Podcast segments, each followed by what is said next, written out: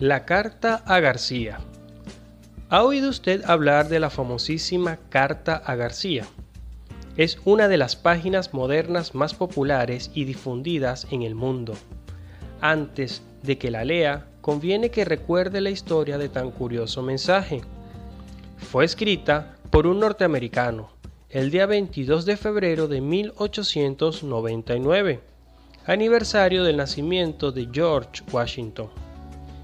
El único fin que se propuso su autor al redactarla fue excitar a los inactivos y pesimistas a dedicarse con todo el entusiasmo posible a la acción, sin contentarse con hacer únicamente aquello que se les paga o que es muy fácil hacer. La idea creadora de esta carta brotó de los labios de su hijo Bert, quien al final del almuerzo, mientras comentaba la guerra de la independencia de Cuba, exclamó, el verdadero héroe de esta guerra fue el que le llevó la carta a García. Sí, comentó el jovencito, porque aquel hombre Rowan fue quien en la hora oportuna, decisiva, culminante, llevó a García, el jefe de los patriotas, la carta que lo iba a llevar al triunfo. Sin esta carta, quizás la independencia no se habría logrado. Esta frase iluminó como un rayo la imaginación del escritor, Sí, exclamó, el joven tiene razón. El héroe es siempre aquel que en cada momento ejecuta con precisión y entusiasmo lo que tiene que hacer. El que lleva la carta García. Corrió a su escritorio y de un tirón escribió su famosa Carta García y la envió a la revista Philistine. En la revista no le dieron gran importancia, y hasta la publicaron sin encabezamiento ni título. Pero en el mismo día y en los días siguientes empezaron a llover pedidos de aquel ejemplar de la revista.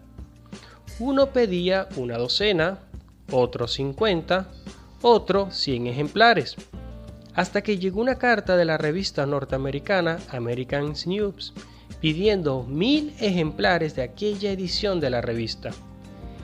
El editor pregunta a uno de los ayudantes qué es lo que en ese número de la revista levanta tan polvareda la respuesta. Ese artículo acerca de la carta García. A la semana siguiente, el escritor recibe un telegrama de Nueva York. Deme el precio de 100.000 ejemplares del artículo Carta García, publicándolo en forma de folleto con una propaganda en la portada al expreso Empire State. E infórmeme cuando pueden empezar a entregármelos.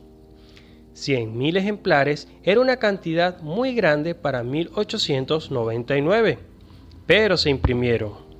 Y no solo eso, sino que un año después ya se editaron otros 500.000 y luego un millón de ejemplares. A los dos años, la Carta García había sido publicada ya en más de 200 revistas y traducida a los 40 idiomas más importantes del mundo. En aquel tiempo llegó a Estados Unidos el príncipe Kilakov, director de los ferrocarriles rusos, y al ver que en toda la nación encontraba el folleto de la Carta García, la hizo traducir al ruso y al volver a su patria la mandó distribuir a todos los empleados de los ferrocarriles rusos. La carta pasó luego a Alemania, Francia, España, Turquía, Indostán y China, encontrando en todas partes gran aceptación. Vino luego a principios del siglo la guerra ruso-japonesa, y gran cantidad de soldados rusos iban al frente llevando en su morral la célebre carta. Al encontrar los japoneses el folleto en poder de tantos prisioneros, concluyeron que debía ser algo excelente y admirable y lo tradujeron a su idioma. A los pocos meses, por orden del emperador, la carta García era enviada a los empleados oficiales de todo el país. Las estadísticas cuentan, hasta hoy, más de 44 millones de ejemplares de la Carta García, impresos y difundidos pocos escritos han logrado un éxito tan formidable. Ahora sí, después de tan interesantes datos, lo invitamos a leerla con atención. Una carta a García. Hubo un hombre cuya actuación en la guerra de independencia de Cuba brilla en mi memoria como el sol en su pleno esplendor. Sucedió que en aquella guerra, cuando los Estados Unidos decidieron intervenir en favor de los rebeldes cubanos, se vio muy clara la necesidad de un entendimiento inmediato entre el presidente norteamericano y el jefe de los patriotas, el general Calixto García. Pero, ¿cómo hacerlo? García en esos momentos, Dios sabe dónde, en alguna tenebrosa montaña escondida en el interior de la isla. Y era absolutamente necesario ponerse en comunicación con él para organizar los planes de ataque y de defensa. Pero, ¿cómo hacer llegar a sus manos un despacho? ¿Qué hacer? Alguien dijo al presidente, conozco un hombre llamado Rowan, si alguna persona en el mundo es capaz de dar con García, es él, Rowan. Llaman a Rowan, le piden que vaya en busca de García, esté donde esté, y que a costa de cualquier sacrificio le haga llegar esa carta importantísima. Rowan toma la carta, la guarda bien escondida en un bolsillo interior, a los cuatro días desembarca en las costas de Cuba que está en poder de los españoles desaparece en la selva tenebrosa para aparecer semanas al otro extremo de la isla, cruzando un territorio sembrado de peligros y donde pululan los enemigos por doquier, y entrega la carta a García. Los dos frentes coordinan acciones y se gana la guerra. ¿Cómo logró llegar hasta donde estaba el destinatario de su carta? Es algo tan interesante que merecería escribir una novela al respecto pero no tengo interés en describir aquí el modo como esto sucedió.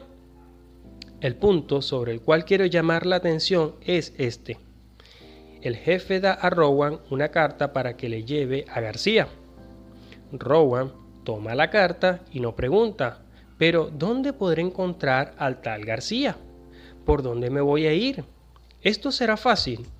¿No traerá peligros este oficio? ¿Y por qué yo y no otro?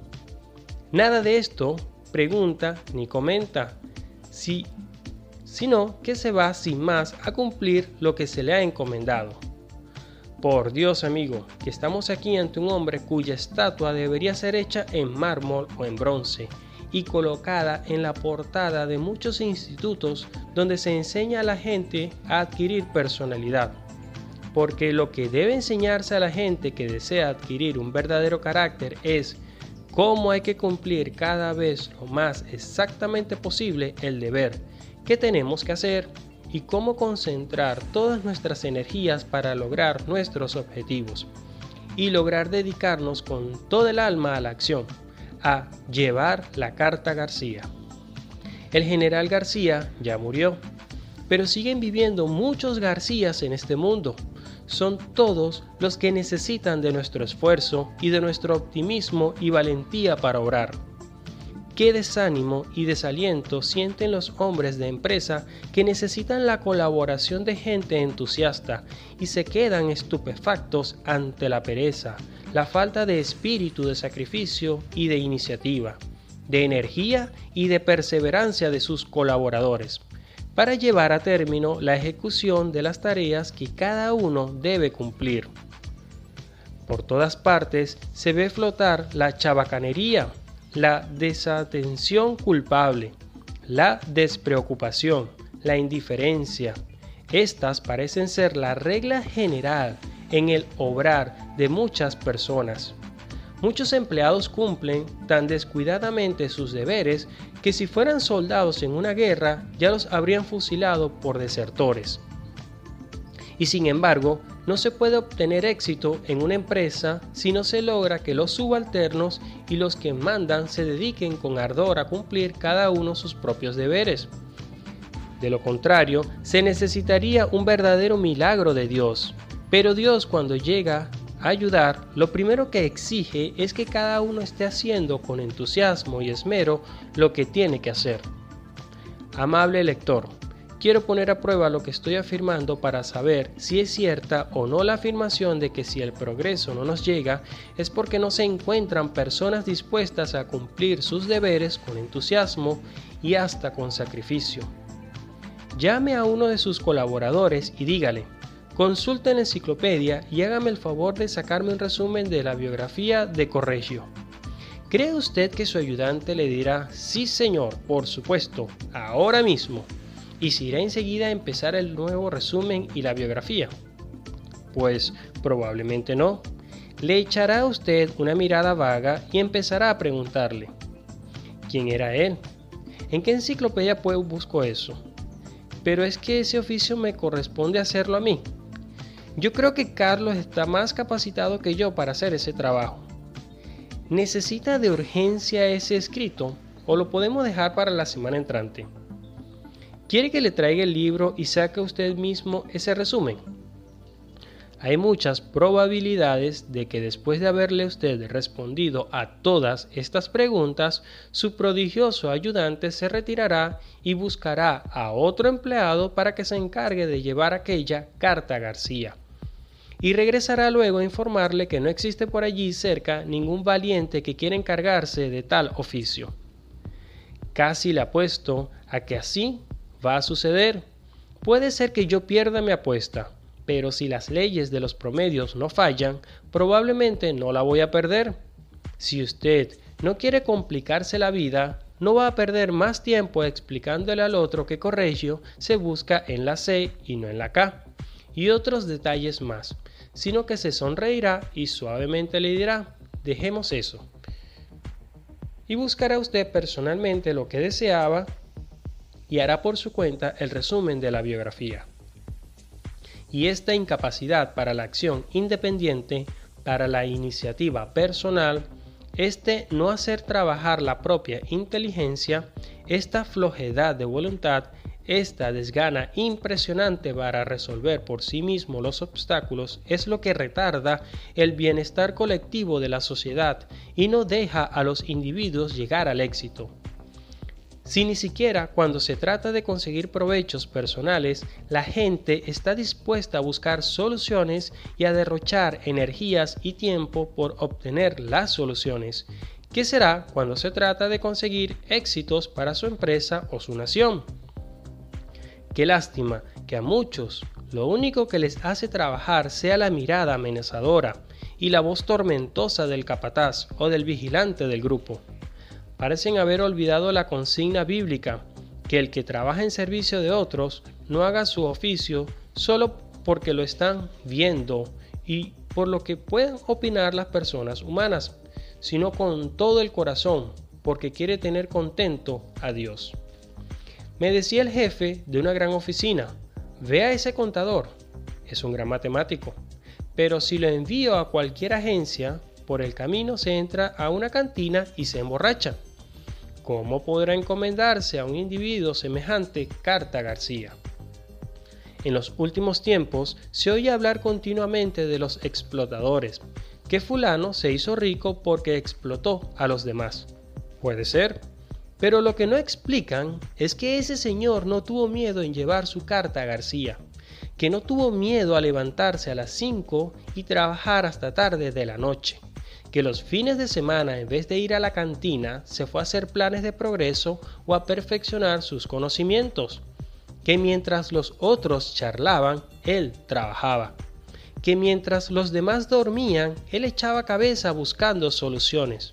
Por eso triunfaron, porque supieron lanzarse a la acción sin miedo ni pereza porque en vez de echar a una alcantarilla la carta García y dedicarse luego a buscar excusas por no haber conseguido fama ni éxitos, se lanzaron con toda el alma a buscar fórmulas para triunfar.